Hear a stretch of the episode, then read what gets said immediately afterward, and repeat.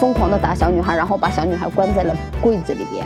外面的男人都不值得相信，这个世界上只有爸爸一个男人会爱自己不干净，我脏了，脱掉裤子让叔叔看一下你的小鸡鸡，你不要老玩男孩子。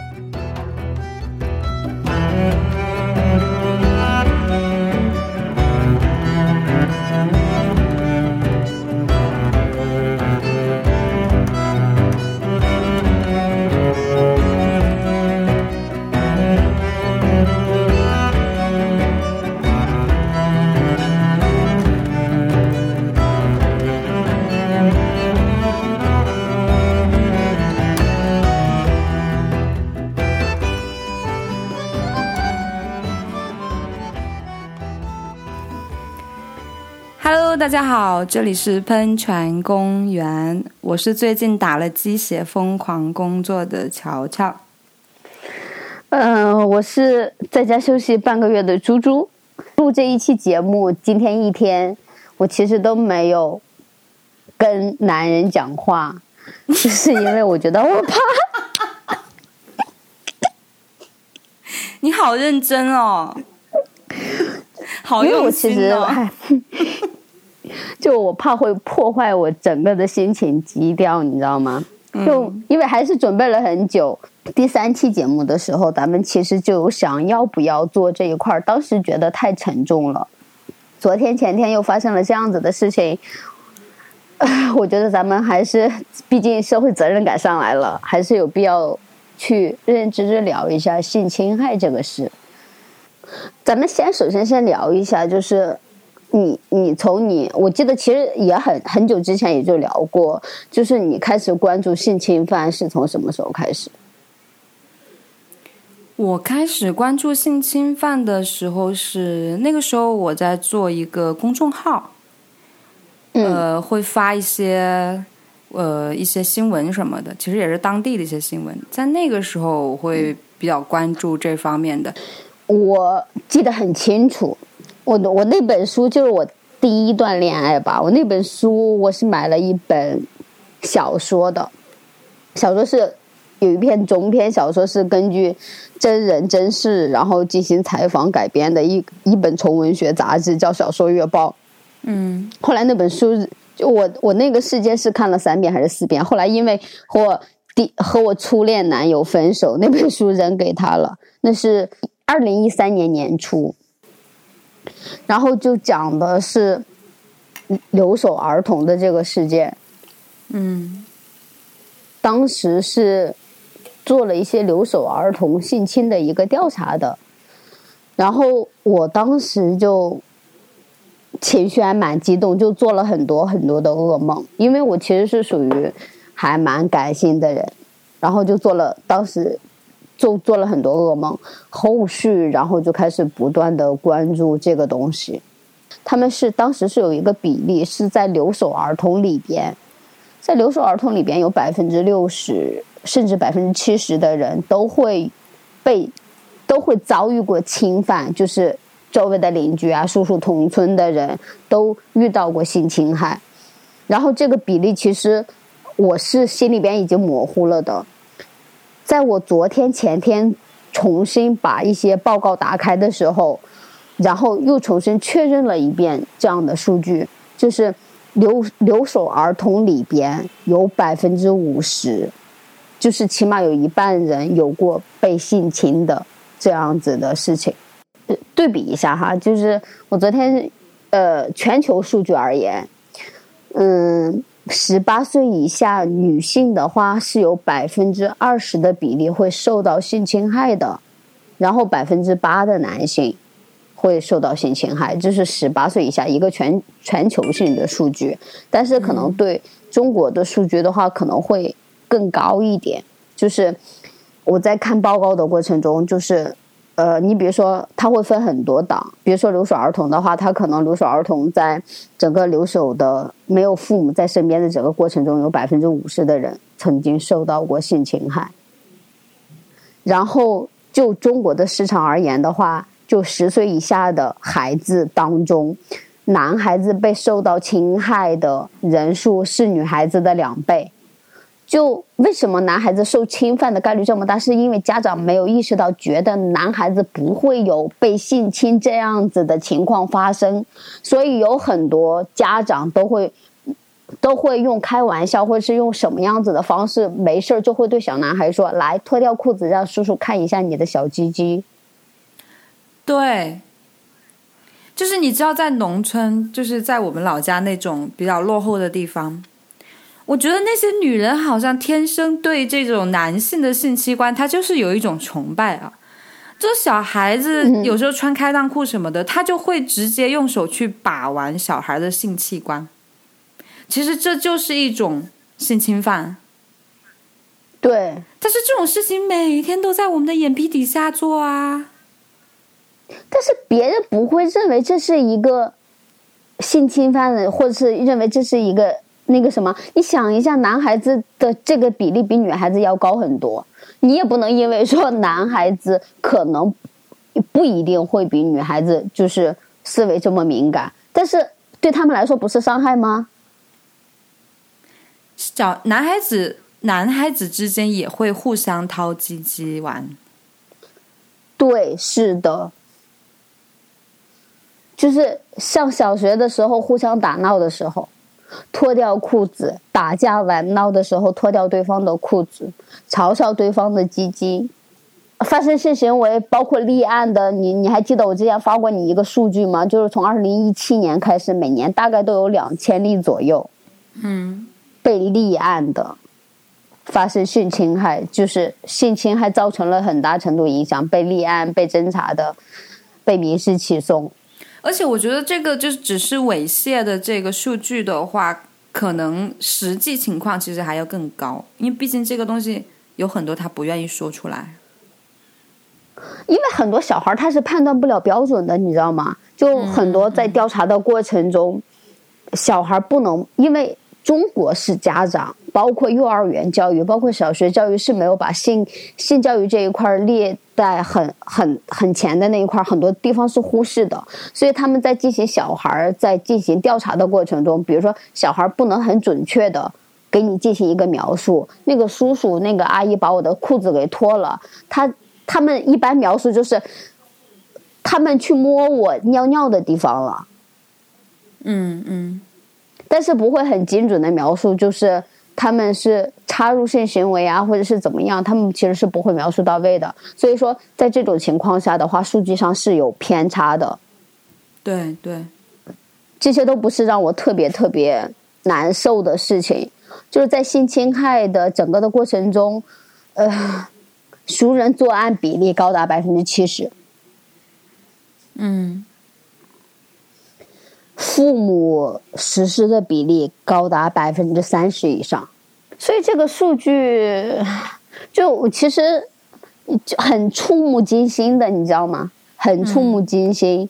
然后你还记得我昨天给你发了一个截图吗？因为我想要，就咱们毕竟是一个严肃一点的话题，我就昨天问律师，我意思就是说说看能不能就是在孩子遇到这样子的情况，就是。呃，父母在第一时间上，从法律的角度来看，应该怎么做？律师直接跟我回了一句：“法律并不能阻止这些事情的发生。”潜台词就是全部都是父母的原因。我我在小时候，我读小学的时候，有一些同学嘛，然后呢就会聊，说自己家哥哥给自己玩打针的游戏。嗯。然后我就有两个同学也说自己，因为他们都有哥哥嘛，他们也说自己的哥哥给自己玩了打针的游戏，就好像就是每个哥哥都会给自己的妹妹玩打针的游戏，你懂吗？我对你的一个观点其实呃印象很深刻。咱们在做第十二期节目的时候，你就在说说世界上所有的事情都跟性有关，但唯独性这件事情是跟权力有关系的。咱们把这个事情进行剖剖析，把性侵害这个事情进行分层。其实，熟人作案、性侵害、父母性侵害、家里边哥哥进行性侵害，还有相当一部分是老师进行性侵害。他是这样子，如果说是哥哥进行的性侵害，我们要看哥哥的年纪和当时他侵害的妹妹的年纪。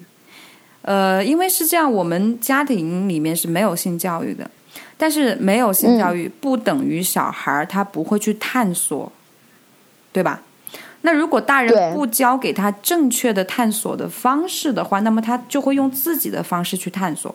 那我们那个时候的话是没有网络，但是我们身边有异性，我可以去偷看异性上厕所，我可以偷看异性洗澡，对吧？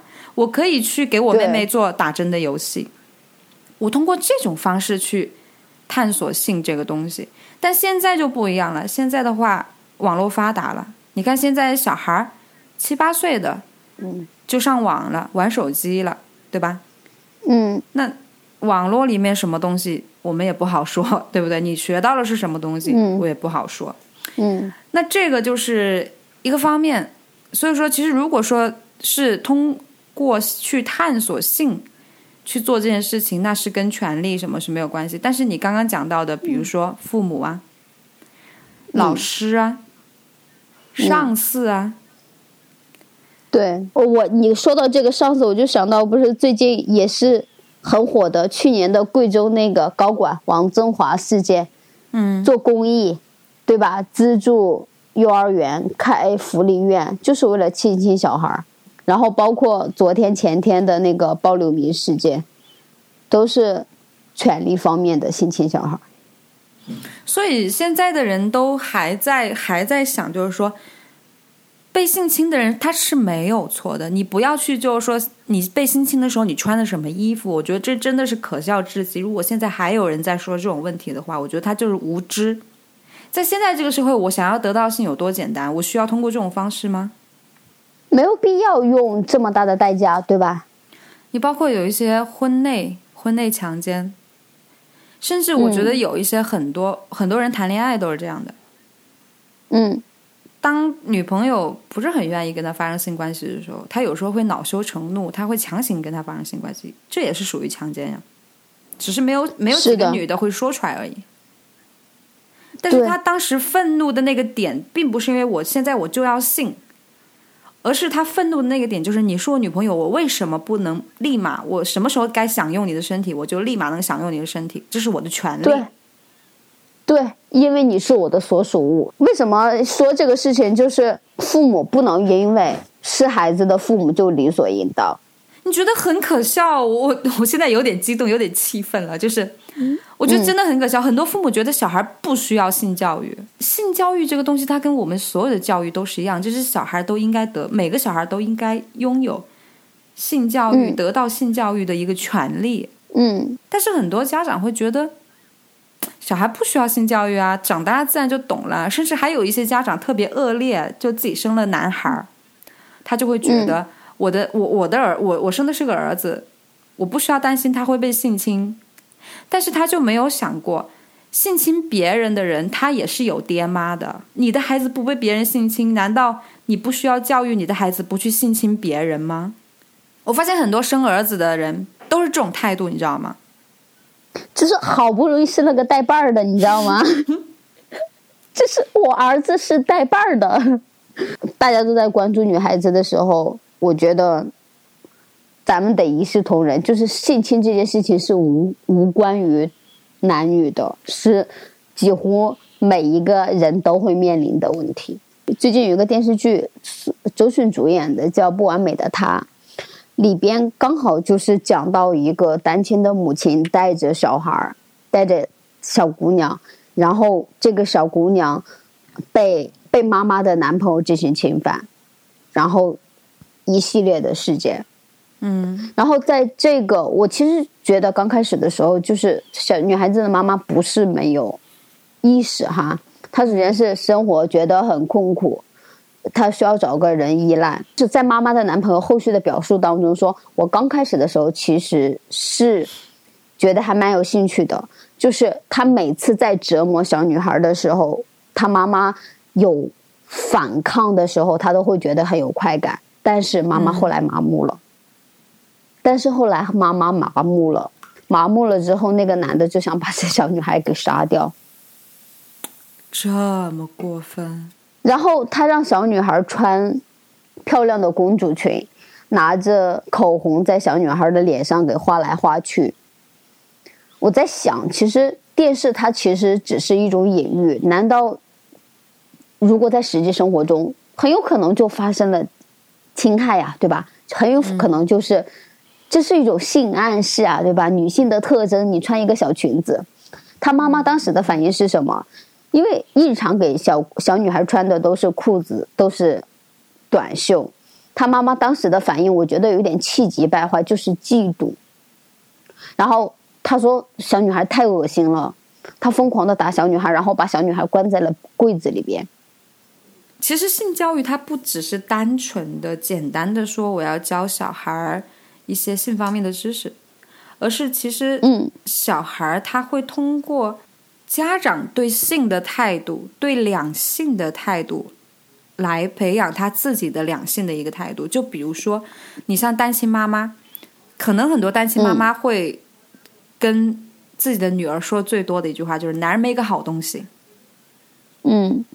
男人都是坏蛋，没个好东西，对吧？甚至有一些单亲爸爸都会跟自己的女儿说：“外面的男人都是坏蛋，外面的男人都不值得相信。这个世界上只有爸爸一个男人会爱你。”但是你听到这些话，你不觉得毛骨悚然吗？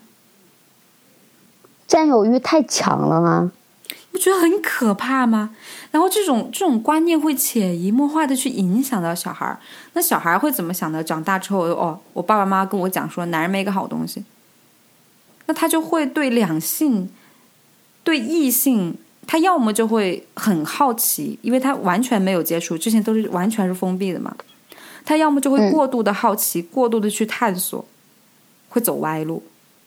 他要么呢，就是完全封闭。你去看那种三十多岁的、四十多岁还是老处女的，怎么回事啊？是不是？所以这就是这就是家庭性教育的结果。有时候家长会觉得说，我其实没有给孩子性教育啊，我没有给孩子说什么东西啊。但是你对异性的态度，你对亲密关系的这种态度，其实早就已经影响到小孩了。嗯。还有一些女孩，你知道吗？就是我们中国非常非常喜欢一种教性教育，就是守贞性教育。对，你一定要贞洁，你不能有婚前性行为。如果你这个人给人发生性关系之后，你这个人就掉价了，你就不值钱了。所以，为什么那些女孩到了大学的时候谈恋爱？然后呢？分手之后就要死要活的去跳楼啊？为什么？因为他觉得自己掉价了，自己不干净了，我脏了。嗯，这都是失败的性教育的结果呀。我我就其实还蛮清楚的，记得就我刚上大一，就很多人就是从大一开始就开始疯狂的想要谈恋爱。然后我记得当时有很多男孩子追我，还追的挺多的，然后就有不少男孩子就会，当时其实处就是是不是个处女，其实社会讨论的还挺多的，没有像现在这样开放，毕竟七八年前了嘛，就有很多男孩子都会问，是说你对处女的看法是什么样子的。咱们走出来的这一代性教育的话都很缺失，包括我这我周围也有很多这样子的朋友。去年的时候，我记得咱们在第几期节目里边也讲到，我有一个朋友三十多岁了，他是研究生毕业，嗯，研究生哦，重本的研究生毕业，他二十九岁了，是一个处男。他那天跟我讲，说他想找一个处女，他说我一个处男，我找一个处女过分吗？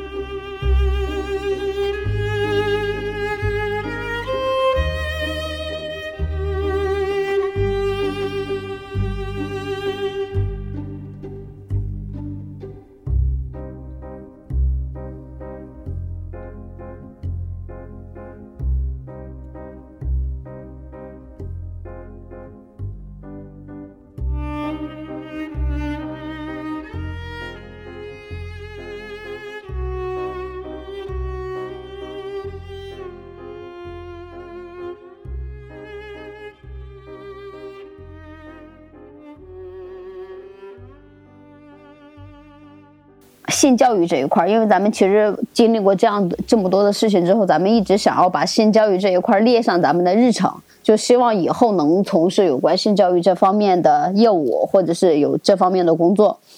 然后这这边的话，我因为你这边毕竟是专业的嘛，咱们就聊一聊现行的，就是中国的。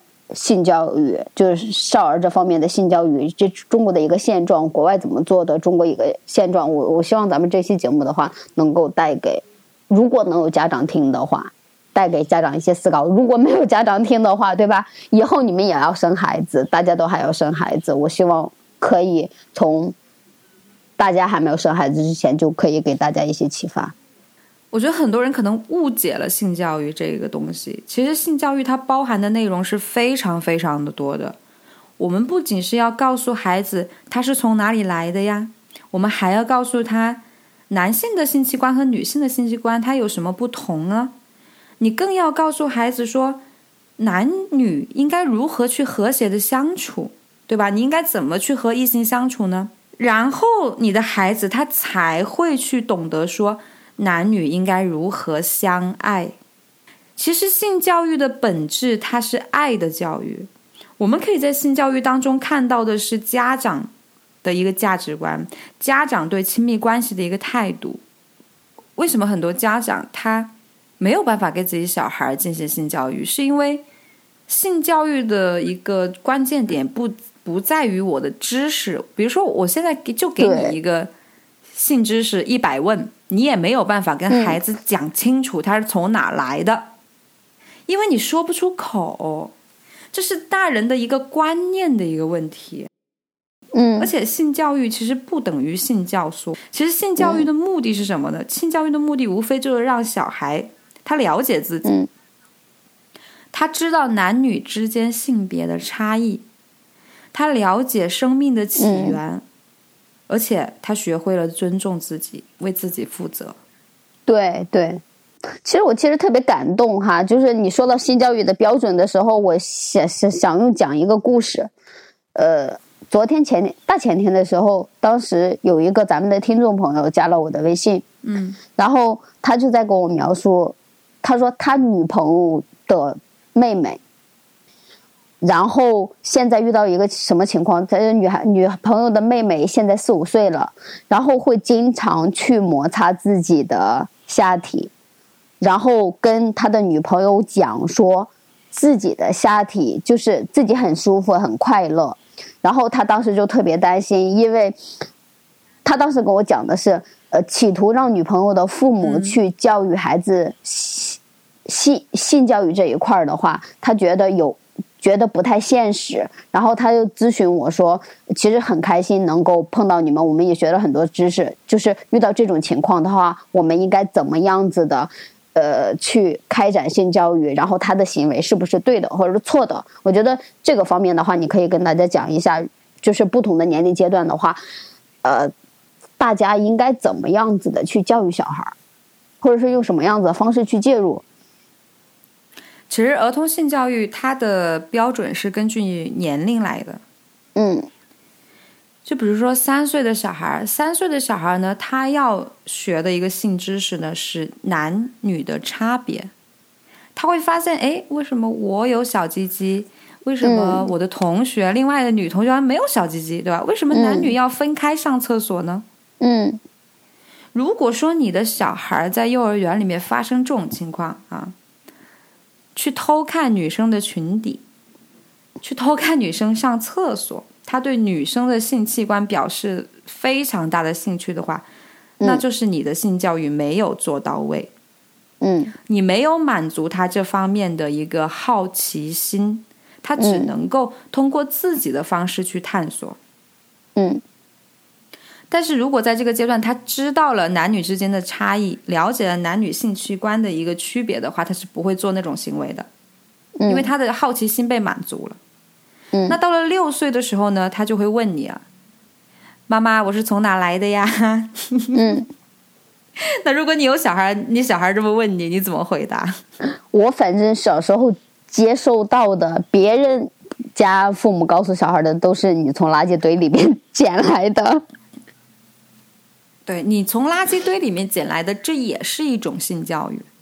对，嗯，所以在六岁的时候，他就应该要知道我是从哪来的，嗯对吧？你是从妈妈肚子里来的呀，妈妈肚子里面有一个子宫，嗯爸爸的精子进入到妈妈的子宫里面和卵子结合，对吧？嗯其实就是我觉得，其实很多人有一个误区，就是说他们喜欢喜欢小孩的这个性器官，他喜欢说什么小鸡鸡，用这种东西去代替这个阴茎这个器官。其实，在我们在做性教育的时候，尽量的用一些名词，对，一用一些标准的词，而且你在讲的时候，你一定要是没有任何羞耻感，就像是他你在讲他的眼睛、他的鼻子、他的耳朵一样。嗯因为小孩会通过你的表情、你的状态来判断这件事情是否是好的。如果说你的状态是非常的慌张的，就比如说你看到你的妹妹在自慰，对吧？她告诉你说我这样摩擦感觉很舒服。如果你当时的表情、你的状态是很慌张的，嗯你很严厉的制止他，你不能这样做，他就会把这件事情认定为是一件不好的事情。嗯他就会把自己的性器官认定是一个肮脏的。那么下次如果有外面的人、不认识的人、其他人抚摸了他的性器官的话，他是不会说出来的，因为这件事情是肮脏的。嗯说出来的话，姐姐会生气的。嗯因为我上次抚摸性器官的时候，姐姐严厉的制止了我，嗯这一点是一定要注意的。小男孩也会，小男孩到了一定年纪的时候，就不自觉的就会去抓自己的性器官，在客厅的时候啊，看电视的时候就抓，吃饭的时候也抓，这种事情很正常的。嗯。就是你的态度不能是很，不能很慌张，你要告诉他抓性器官很正常，嗯。但是我们不能在公众场合抓，嗯。你不可以在你的客厅抓，不可以在大人面前抓，不可以在同学面前抓，更不可以在大街上去抓你的性器官。你可以在哪里抓呢？你可以在你的房间里抓，嗯你可以在上厕所的时候自己抓，对吧？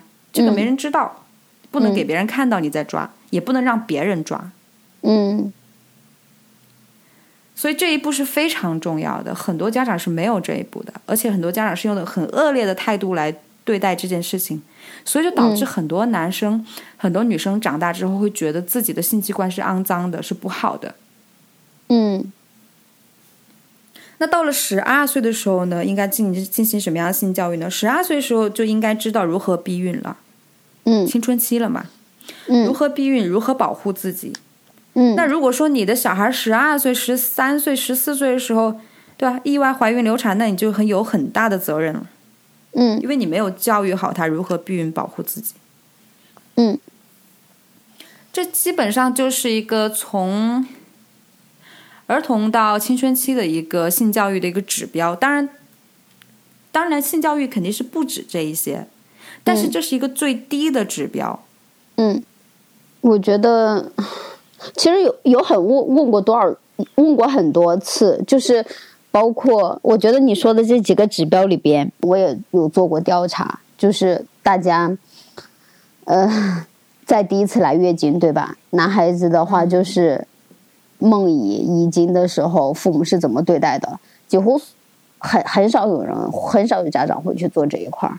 那你再往前翻的话，那就更不太会。就比如说说男女差别，对吧？你怎么来的？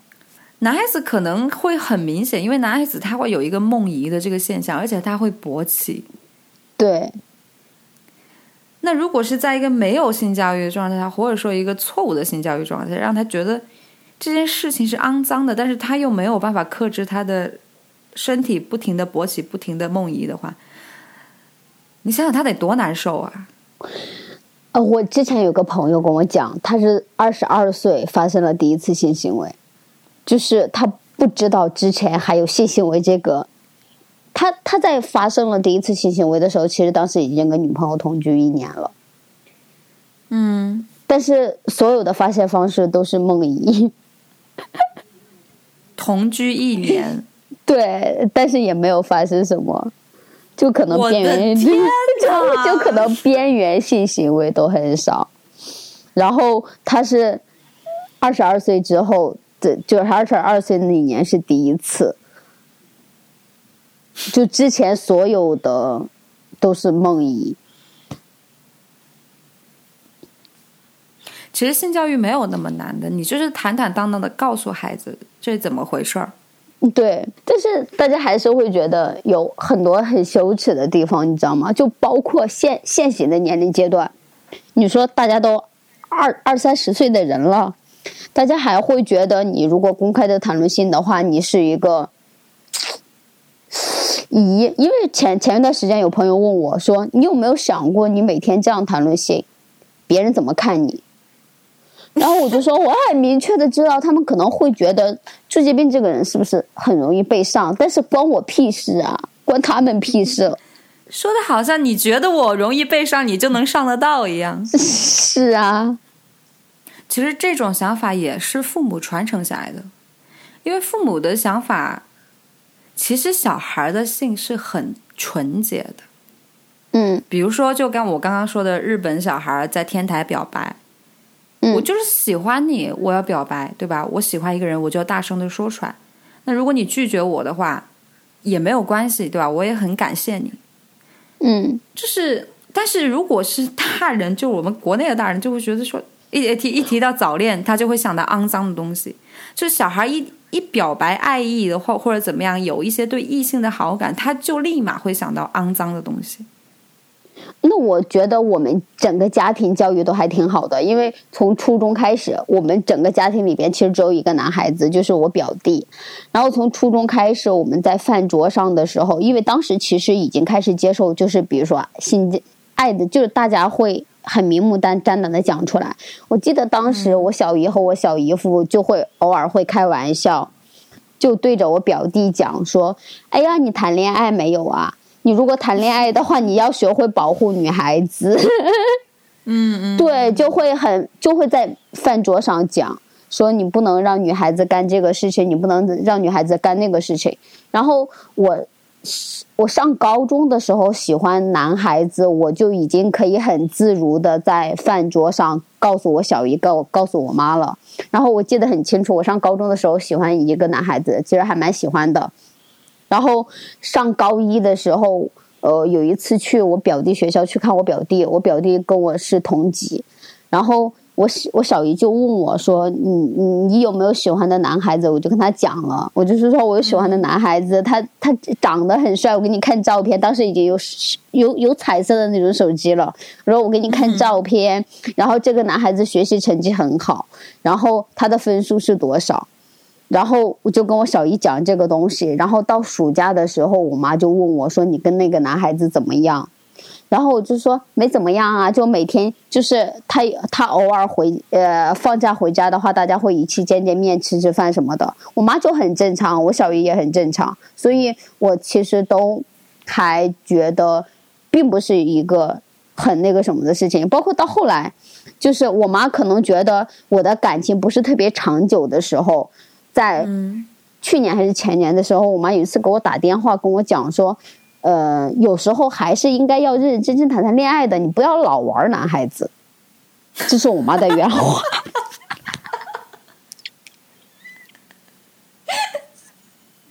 不要老玩男孩子，听到没有？就我当时，我当时吓了一跳。其实我们很多很多人都没有你这样的幸运。其实我觉得，光凭我们这样说说性教育有多重要，性教育是代表什么，它的含义是什么，可能还不够说服力。所以呢，我其实嗯，因为我们国内是没有性教育的嘛，所以我们只能参考国外。我就找了两个比较典型的案例，一个是美国的性教育和一个欧洲的性教育，他们的性教育其实核心点都不一样。这个我们一个一个来说，就很多人会觉得说，呃，美国人其实应该很开放啊，或者怎么怎么样啊，但其实不然。就是美国的性教育的话，它是分为两个流派的，嗯，它有一个叫做呃纯净性教育，还有一个叫做综合性教育。嗯，纯净性教育它的关键词就是守贞。嗯，就他们美国也有守贞派，那守贞它就是说。所有的婚外的、婚前的性行为都是错误的。嗯所有的青春期的性行为也是错误的。那在美国的话，有好几个州都已都举行过那种呃守贞大行动，然后会让那些青春期的男女都签字，你知道吗？就签那种承诺，承诺什么婚前守贞这种。嗯然后呢，有一个数据，就当时是有将近五万人签署了这个所谓的这个守贞契约啊。嗯但是呢，在五年之后，这个五万人当中，就已经有百分之五十八的人就已经有了婚前性行为。嗯那么还有一种叫性教育，叫做综合性教育，它的关键词就是安全。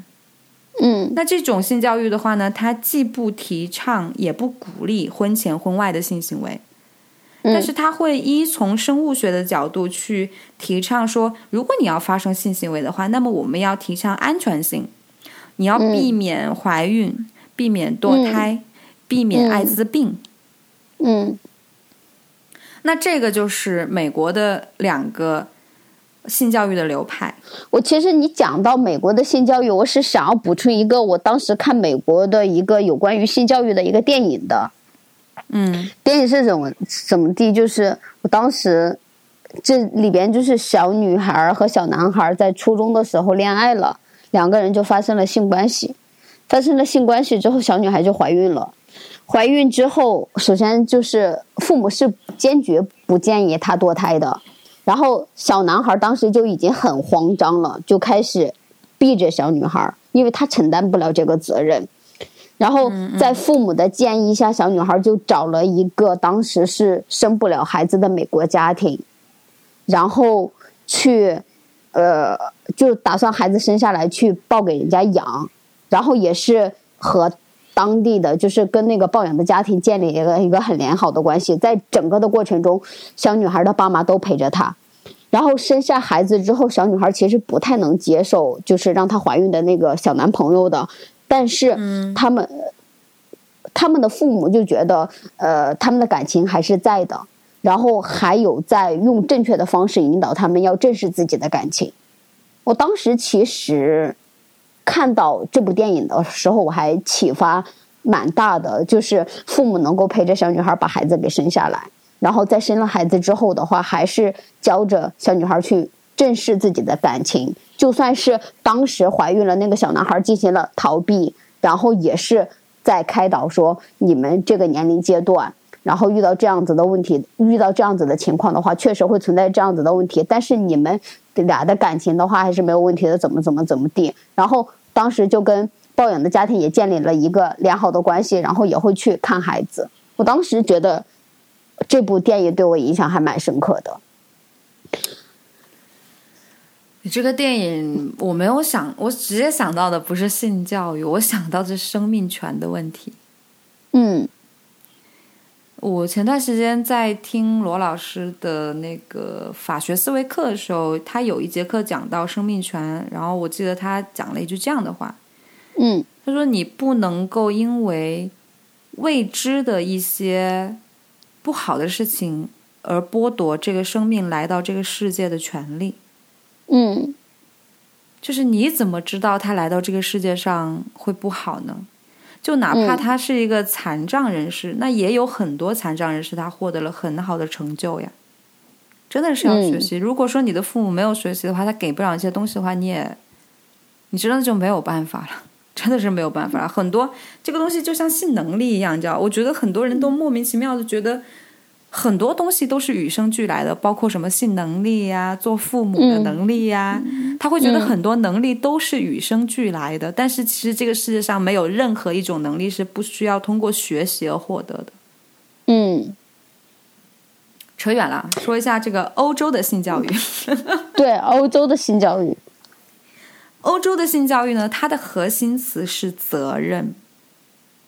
嗯，他他欧洲的性教育，他他认为就是说性行为它是一个个体行为，但是呢，这个行为呢，你必须是要为自己和他人负责的，同嗯时你要选择健康的和呃负责的性行为。他这个责任里面强调的是道德、责任感、尊重、爱，嗯。和公平。嗯，这个就有点骑士精神的味道了。对 对对。然后，因为荷荷兰的话，它是欧洲性教育的一个核心区域嘛。那在荷荷兰，他们校内他们的服务管道是非常的发达的。像那些学生的话，他可以很，他可以免费而且很方便的获得一些避孕措施。嗯，并且他会提供，呃，学校会提供很多的性咨询，他会为那些呃意外怀孕的女生啊提供一些呃咨询热线，然后帮助他们去在保护隐私的情况下去解决问题，而且会在事后会给他们进行一些专业的心理辅导。嗯，但是会有很多家长就会觉得。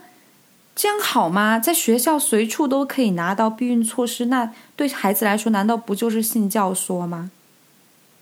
其实我又整理了一些数据，嗯，来说明我们刚刚讲到的，呃，对于美国的它的一个守贞教育和综合教育，来对比欧洲的一个责任性教育，我们看看它的一些数据是什么样子的。嗯，就在十五岁到十九岁之间的女孩当中啊，每一千个女孩当中，生育的人数在美国的话是十五十一位，嗯，在荷兰的话呢就只有四位，嗯，所以其实，在荷兰的话，其实这个表现更为良好，是吧？对。然后在呃，也是同样是在十五到十九岁的女孩，每一千个女孩当中堕胎的数据，美国是二十七位，嗯，荷兰的话呢还是四位，嗯，然后就是青少年，青少年平均开始性交的年龄，美国的话平均是十六岁，嗯，荷兰的话呢平均是十八岁，嗯。最后一个是最重要的，也是最触目惊心的。嗯，千人当中，每一千人当中，在各个年龄层次性呃，在各个年龄层次，艾滋病携带人数，美国每一千人当中有二十二位。嗯，荷兰每一千人当中只有两位。从这个数据当中，我们就能看出来。我们给孩子的性教育是要什么？不是说让他守贞，也不是说你可以随时你你也不是说我不让你发生性关系，但是如果你发生性关系，我丢个避孕套给你，对吧？而是我们真正要给予孩子的，就是要强调这些，往往是性之外的东西。嗯，我今天。在早上的时候，我就跟你讲，我是说我在和在一个群里边科普咱们节目，呃，讲咱们节目，当时就讲到了短效避孕药，然后讲到了卫生棉条，然后其中里边有一个大学钢琴老师，然后他当时是在法国留学，他是说他就讲到了当时的一个情况，他说，嗯，很多。法国人，法法国姑娘，她们其实是没有太经历过，就比如说经痛的折磨的，因为他们在他们在很小的时候就会要求，就会被普及、被科普到短效避孕药，他们会把短效避孕药当成就是常态来吃。然后当时他说我在法国的时候，我有很多朋友都，我有很多同学都问我说，你为什么不吃避孕药呢？就好像我们中国女生问你来大姨妈为什么不喝红糖水呢？对，然后我当时就震惊，你知道吗？就觉得差距实在是太大了。当咱们还在说，还在科普，还在跟普及说，你这个你你可你可能大姨妈的时候喝红糖水、喝热水这个东西真的是不对的时候，人家当时人家法国普及的是短效避孕药。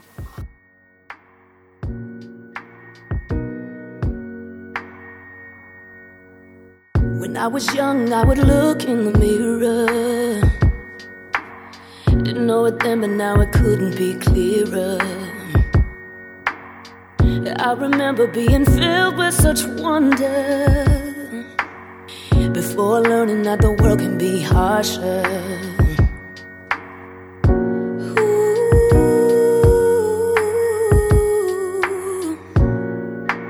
Mm. Who you love or the color of your skin or the place that you were born and grew up in shouldn't decide how you will be treated. Cause we're all the same when everybody's breathing. Waiting for a change to set us free. Waiting for the day when you can be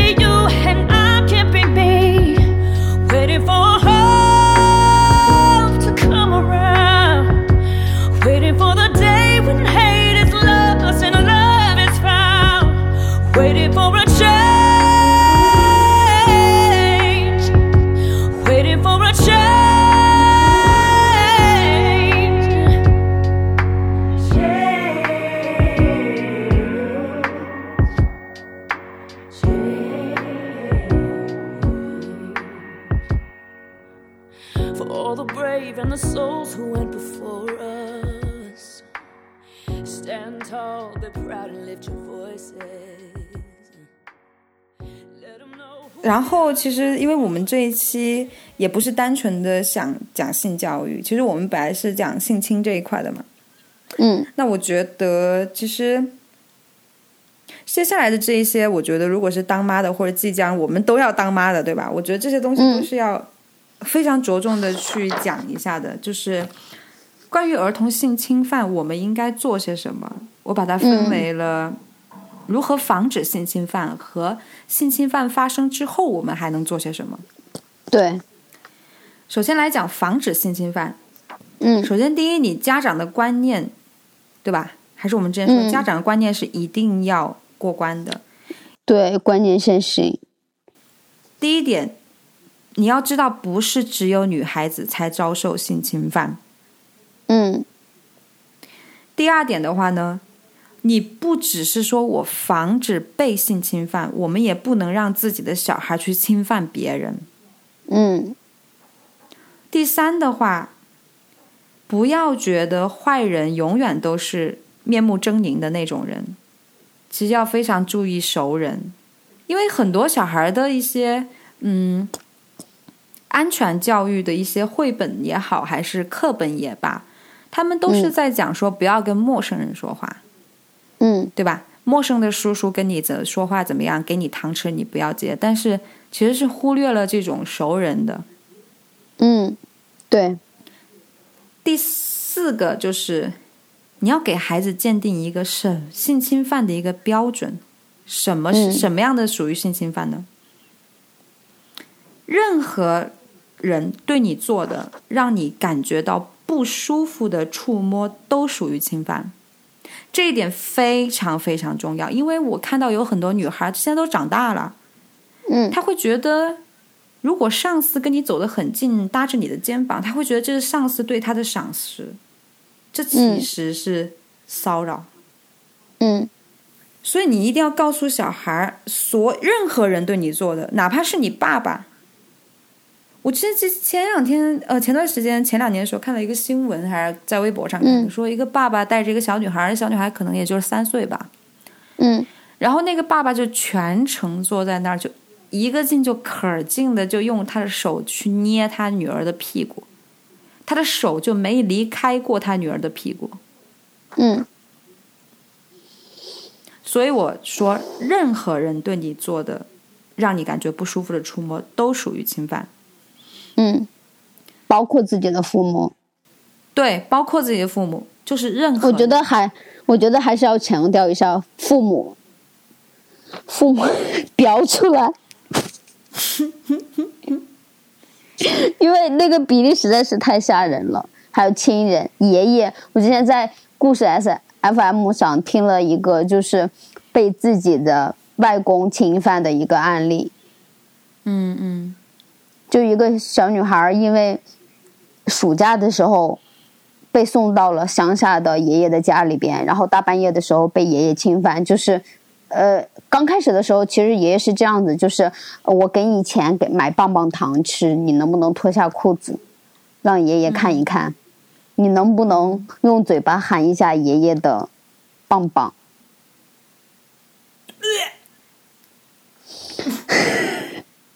你这个反应，别说，别有画面了，有画面了，好恶心，妈的！接着说，好，接着说。嗯，第五个，呃，是非常重要的，在我们面对性侵犯的时候，生命是最重要的，嗯。生命权是最高的权益。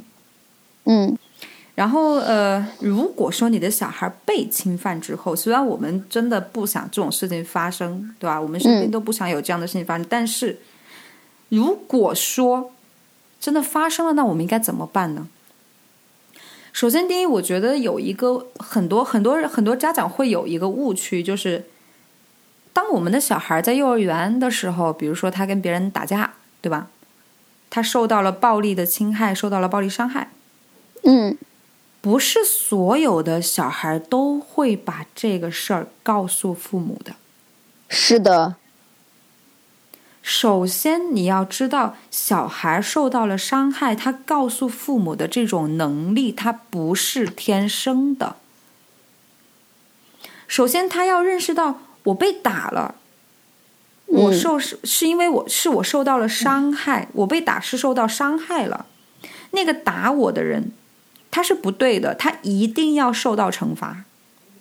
嗯然后我受到了伤害的话，我应该用什么样的方式来保护自己？最后一步，他才会选择说：“我把自己受到伤害这件事情告诉我可以信任的大人。”你只有教会了他整个这样的流程，他才会把他自己受到了伤害的事情告诉你，否则他根本就意识不到自己受到伤害。就很多小孩他不知道的，他被侵犯了，被被伤害了，他甚至都感觉不到，他更不会把这件事情告诉你了。但是等你去发现的时候，你已经很迟了，因为一般受到侵害，我们应该立马报警，对吧？晚一些的话，嗯可能就没有办法取证了。这是很重要的一点，这是要在小孩平时日常生活中你就得告诉他，嗯谁伤害你，谁打你了，你立马第一时间就是告诉妈妈。老师都不要信，我跟你讲，而且真的在性侵这个比例当中，熟人比例当中的话，老师占着很大一个部分。然后的话就是，呃，除了这一点的话，就是你一定要让孩子知道什么是性虐待，什么是性侵，什么是性暴力，你一定要给他一个定义，你要告诉他，这是你做家长的最基本的责任。嗯然后还有一点也是比较容易忽视的，就是其实我们刚刚讲到，就是有些小孩他其实没有意识到自己被性侵犯了，嗯，对，但是家长发现了，就会产生一种什么样的行为呢？就很多小孩他性侵的伤害其实是来自于家长和身边人对这件事情的反应。嗯你不断的去问他，到底发生了什么？你不断的让他去重复这些细节，对他来说，难道就不是一种伤害吗？所以我后面我也整理了四个点，比较重要的。第一个就是，受侵害的人是没有错的，错的是侵害他人的人。这一点一定要给孩子灌输，你没有错，而且伤害别人是一定要付出代价的。第二，他并没有贬值，就很多人觉得大人都会这么觉得，觉得小孩不干净了，他贬值了。嗯但是其实性伤害和身体其他部位的伤害有什么区别吗？它只是器官而已，它跟你的鼻子被打折了、眼睛被打肿了有什么区别吗？所以被性侵了并没有贬值。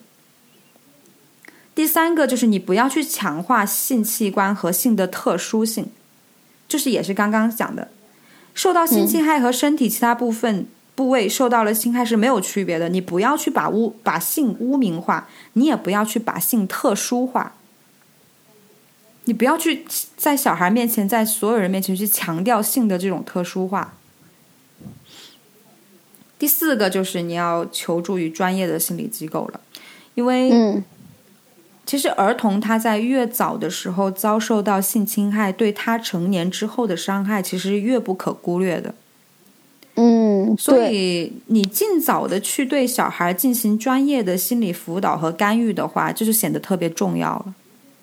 这个我还必须要强调一点，就前一段时间我想要了解，就是被性侵的女孩子之后，她会呃需要怎么样子的心理辅导？我问了专业的心理咨询师，心理咨询师说你应该了解的是精神分裂这一块儿。我说为什么？他给了我一个数据，就是在精神分裂的里边。被性侵了孩子之后，女孩子之后的话，患精神分裂的概率是相当大的。嗯他之前就是我咨询的那个心理咨心理咨询师，当时就遇到过一个案例，就是有一个女孩子日常特别软软糯糯，然后给他就是没有精神，经他进行心理咨询，然后隔了一段时间就换了一个男的，换了一个人跟他讲话，说你为什么要帮助那个女孩子？然后后来发现就是双重人格，嗯所以说说一定不要忽视这一块儿，就是对女孩子来讲的话，一旦进行了性侵，后续要干在成年之后，或者是造成很严重的伤害的话，要干预治疗的话，难度其实是相当大的。基本上没有治愈的可能啊。对，就特别难度特别特别大。